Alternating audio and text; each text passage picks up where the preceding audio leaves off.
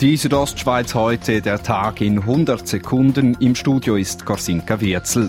Die Lukmanier Passstraße zwischen Disentis und Campra musste heute Morgen wegen akuter Felssturzgefahr gesperrt werden. Es sind 500 Kubikmeter Felsen, die aber müssen. Es ist eine akute Situation. Sagt Nadja Wielat vom Bündner Tiefbauamt.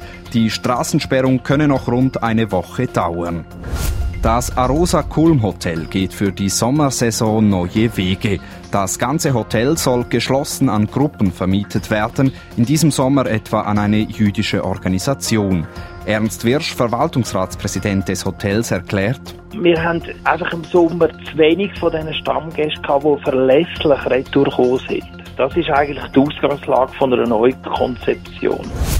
Gestern Nachmittag ist es oberhalb von Flims zu einem tödlichen Verkehrsunfall gekommen, wie die Kantonspolizei mitteilt. Eine 74-jährige Autofahrerin geriet von einer steilen Bergstraße ab.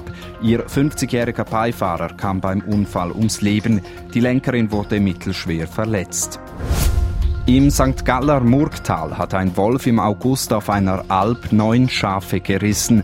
Das teilte die Staatskanzlei St. Gallen heute mit. Es sind diesen Sommer die ersten von einem Wolf gerissenen Nutztiere im Kanton St. Gallen.